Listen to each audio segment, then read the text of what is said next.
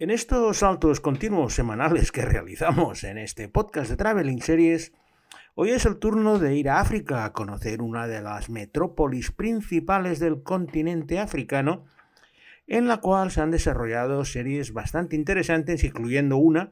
que se acaba de estrenar en España en Netflix y que ha sido un poco la causante de dedicar este espacio a esta ciudad.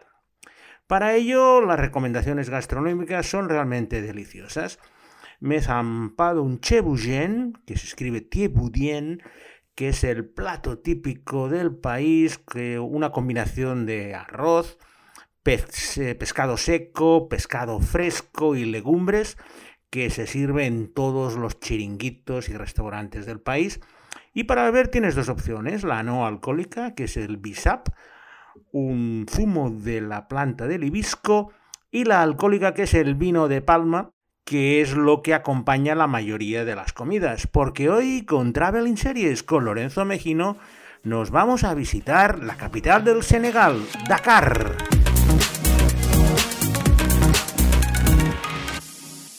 Dakar es una ciudad muy importante en el continente africano.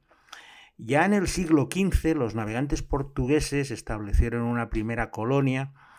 en esta península de Cap Verde, como se llama, porque era el punto más occidental de África y les permitía pues controlar gran parte de los mares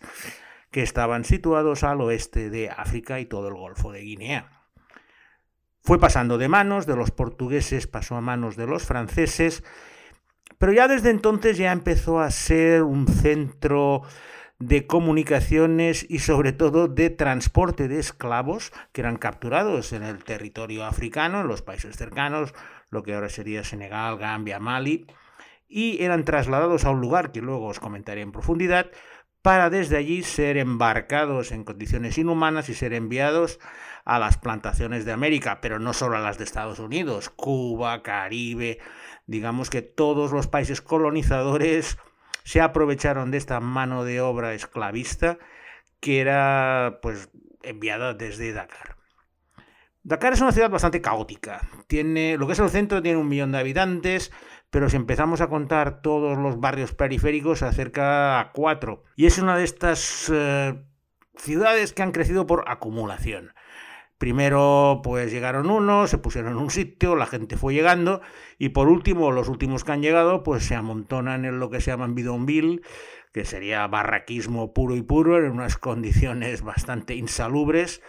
con eh, chabolas hechas de hojalata, oralita, vamos, lo que pillan, y cuando llueve, pues bueno, aquello se limpia.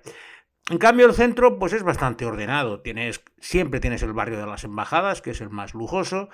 y al lado pues un centro comercial con muchos mercados callejeros y la vida se hace en la calle. Hay muchísimo transporte público, esas furgonetas ubicos que van arriba y abajo y con esas te puedes ir moviendo por Dakar. Dakar os sonará principalmente por el rally, que ahora ya no se celebra allí, pero hasta 2009 se venía celebrando. Y mi primera anécdota del día tiene algo que ver con el rally Dakar aunque no se, no se produjo en Dakar, puesto que por un tema laboral estaba haciendo ingeniero por Mauritania, estaba en Nouakchott bastante tiempo, estuve como dos o tres semanas durante el Ramadán y coincidió con la celebración del Rally Dakar cuando se hacía en África, que salían pues bueno, desde París e iban atravesando España y luego por Marruecos, Argelia, Mauritania y dio la casualidad que estaba alojado en, pues, el mejor hotel de Nouakchott, tampoco había muchas opciones, que era el Novotel, y, y uno de los días llegó la caravana del Dakar y los mejores pilotos pues los enviaron al hotel. Y me acuerdo de encontrarme a Salvador Servia en el hall y me puse a hablar con él en catalán, se me quedó sorprendido y luego estuve cenando con él y me explicó muchas interioridades del rally. No deja de ser una anécdota, pero de lo que me acuerdo de ese día es que en el rally me vinieron dos personas, dos franceses, que estaban en un estado completamente deplorable, que me querían pagar para ver si se podían duchar en mi habitación. Y yo les dije, hombre, ningún problema que, que, que se ducharan y no les iba a cobrar nada. Creo que era la primera ducha que se tomaban desde que habían salido de París. Se tuvieron que retirar y han tenido, bueno, me contaron todas las penurias que pasaron y desde entonces las participaciones del Dakar me las miro con otra con otra mirada, puesto que he visto los sufrimientos que tuvieron estas dos personas y siempre me viene a la cabeza la cara de agradecimiento que me dieron cuando les dejé ducharse. Estuvieron como media hora dentro me fui fuera a hacer las cosas, pero para ellos fue uno de esos momentos maravillosos y que luego, pues bueno, me invitaron a alguna cerveza y estaban sobre todo preocupados para ver cómo, iban a volver de Nouakchott a Dakar, que no está muy lejos, son 300 kilómetros, y luego pues regresar a Francia. La meta anterior de, para cualquier participante del Dakar era el lago Rosa, que es una extensión que se encuentra situada al norte de Dakar, unos 20 kilómetros, separada del mar por un cordón de dunas y que es conocida por este color rosa que le dan unas algas que tienen en su superficie y que le dan esa, esa tonalidad magenta rosa. Aparte es un lago muy salado, tiene casi un 40% de sal en muchos lugares y un poco como el mar muerto, es de estos sitios que vas y flotas. Estuve una vez y la sensación era muy parecida a la del mar muerto, puesto que te ponías en el agua y flotabas completamente. Es bastante grande y la visión es espectacular. Eso sí, no te aconsejo que ni por equivocación bebas un poco de ese agua porque vas a estar vomitando sal durante bastante tiempo. Y en uno de los barrios de Dakar, más al norte, más cercanos al lago Rosa, es donde se desarrolla la primera serie de nuestra selección senegalesa de hoy y que tiene como título Renaissance, Renacimiento. Ami,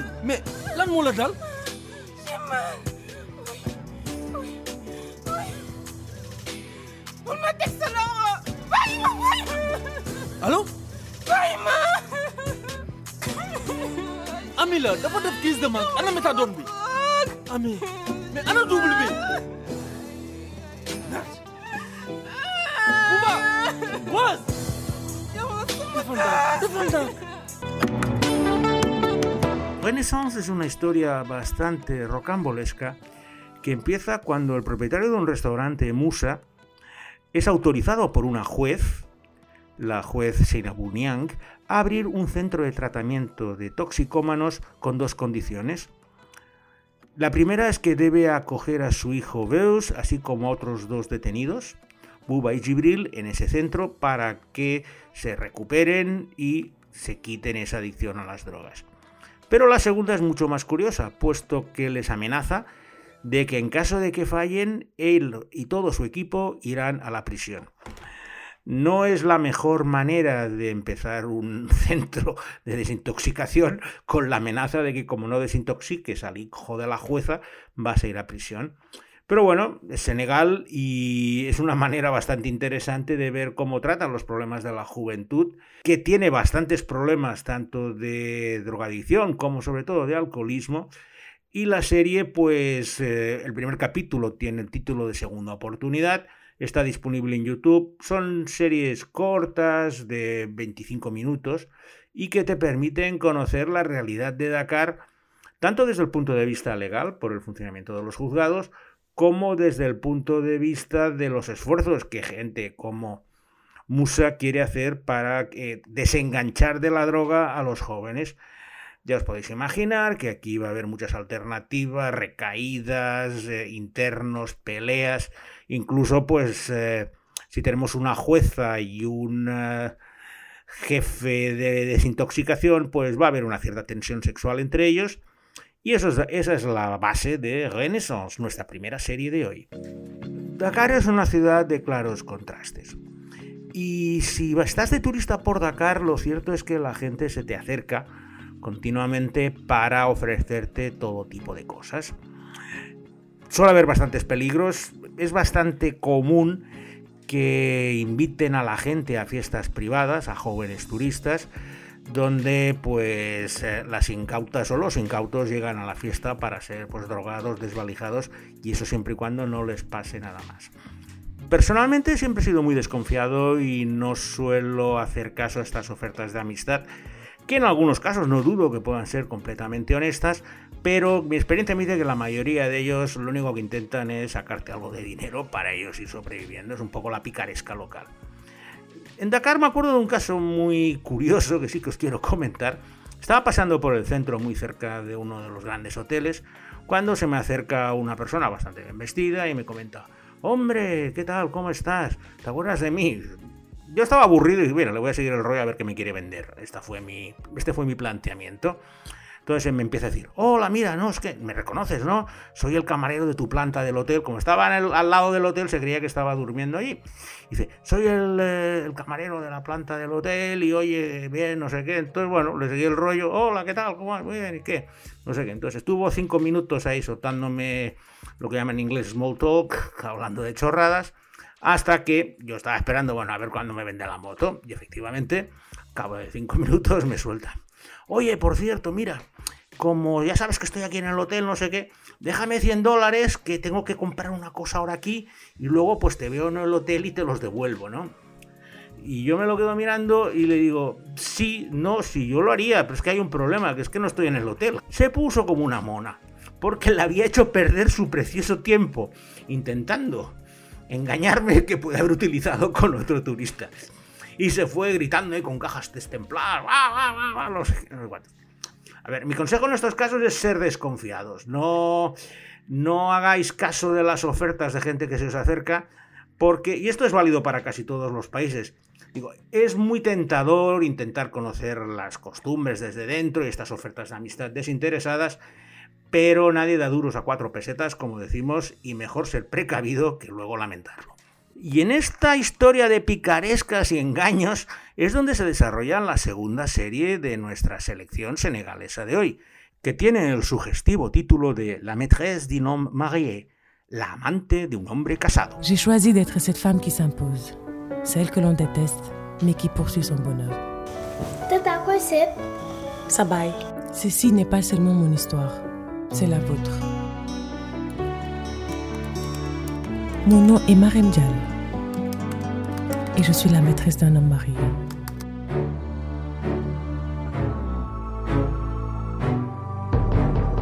Marem es una joven profesional en el terreno de la consultoría que mantiene una relación con Sheikh, un importante hombre de negocios casado con Lala, el arquetipo de la mujer senegalesa entregada a su marido y su familia, lo que compagina con la gestión de una boutique de modas.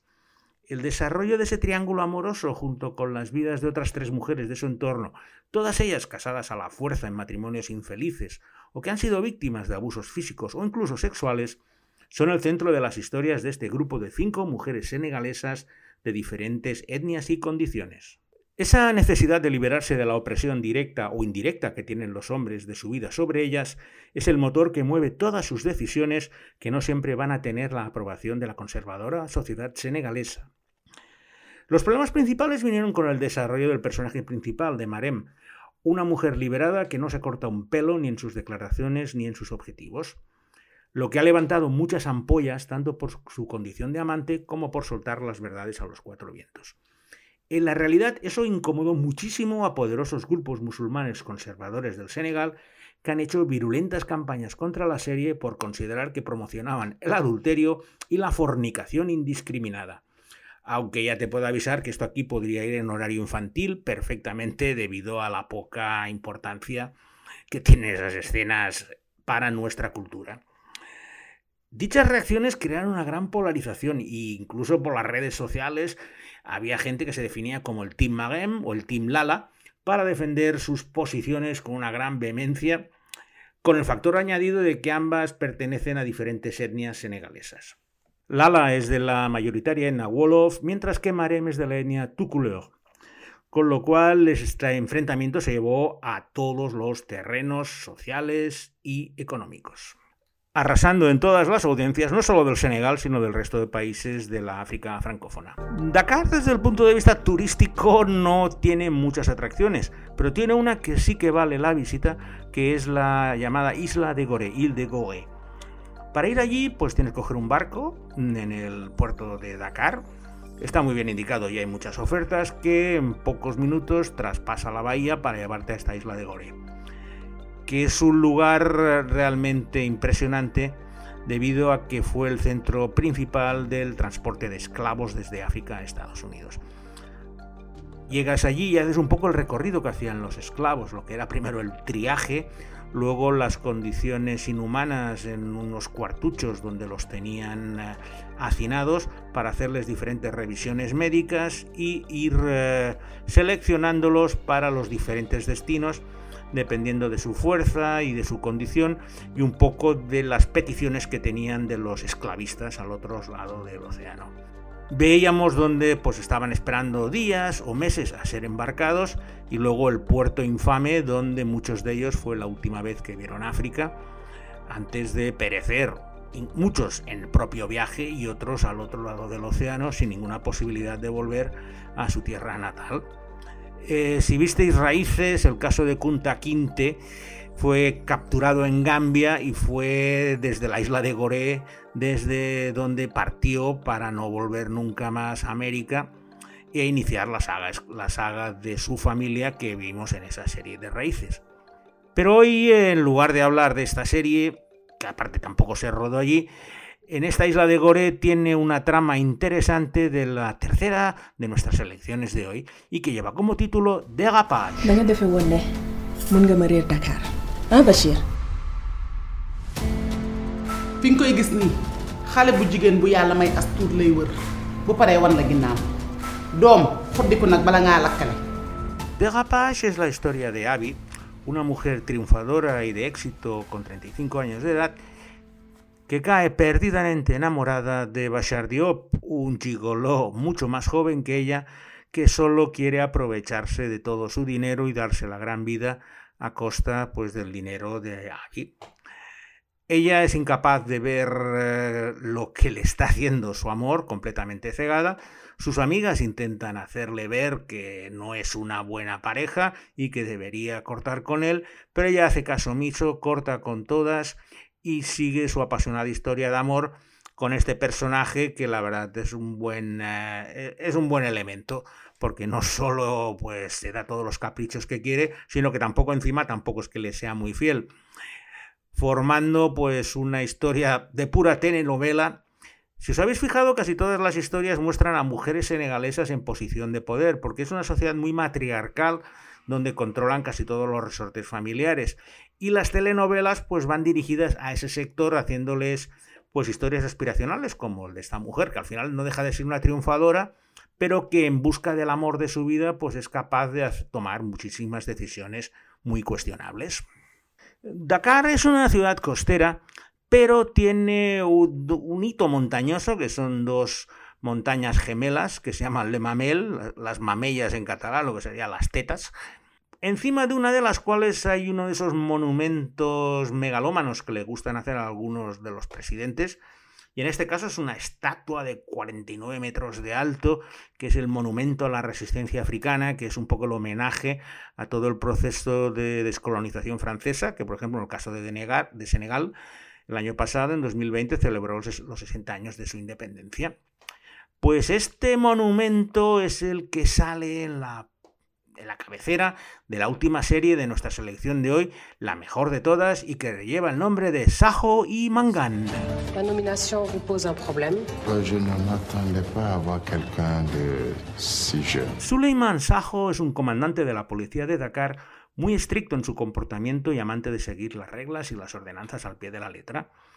Al producirse un extraño asesinato de una antropóloga belga en la isla de Tengun, en las inmediaciones de Dakar, descubre que dicha isla es un lugar sagrado para la comunidad Lebu, descendiente de pescadores de las islas de Cabo Verde y donde está prohibido el acceso a toda persona ajena a la comunidad. Para poder acceder a la misma, su jefa le asigna al teniente Basil Mangan la oveja negra del departamento por su comportamiento descuidado y lleno de irregularidades y chanchullos varios, pero que al ser descendiente de Lebus puede acceder a la isla. Al final de esa primera investigación, donde chocan ambos en casi todo momento, y visto el éxito que han tenido, su jefa decide emparejarlos para todos los futuros casos complejos que tengan que investigar, ante el enfado de Sajo que no quiere ver ni en pintura al golferas de Mangán. Sajo y Mangan empieza como un procedimental donde deben investigar un caso en cada episodio, pero poco a poco empieza a girar a un tema sobrenatural, casi de expediente X, donde hay muchísimo creencia y rito sobrenatural y de brujería que se introducen en los casos que, vienen que llegan a ser de mucha continuidad e implicando a uno de los dos policías. La serie es un original de Canal Plus francés, que es su primera serie internacional, y que aquí ha llegado a través de Netflix, por lo cual la podéis ver fácilmente y impresiona la gran calidad de las imágenes que han hecho de Dakar. Muchísimas tomas aéreas, empezando por este monumento que os he indicado desde el principio, siguiendo por el lago Rosa, y cada uno de los episodios y de los casos se enclava en, una, en un barrio diferente de Dakar, por lo cual vais a tener una visión muy amplia de toda la capital senegalesa. La serie es bastante entretenida, los casos están bastante bien elaborados y sobre todo cuando empiezan al tema de brujería, vudús, zombies y demás cosas que están muy, muy, muy entrados en la cultura senegalesa, te permite conocer eh, unos aspectos que no sueles ver en las series anglosajonas ni en las de otros países. Y con Sajo Mangán vamos a finalizar este viaje imaginario que hemos realizado por Dakar y sus series, agradeciendo a Alberto Laya su dominio del francés para encontrar los cortes que van a ilustrar mis palabras y sin nada más me despido de vosotros hasta la semana que viene con una nueva edición de Traveling Series con Lorenzo Mejino.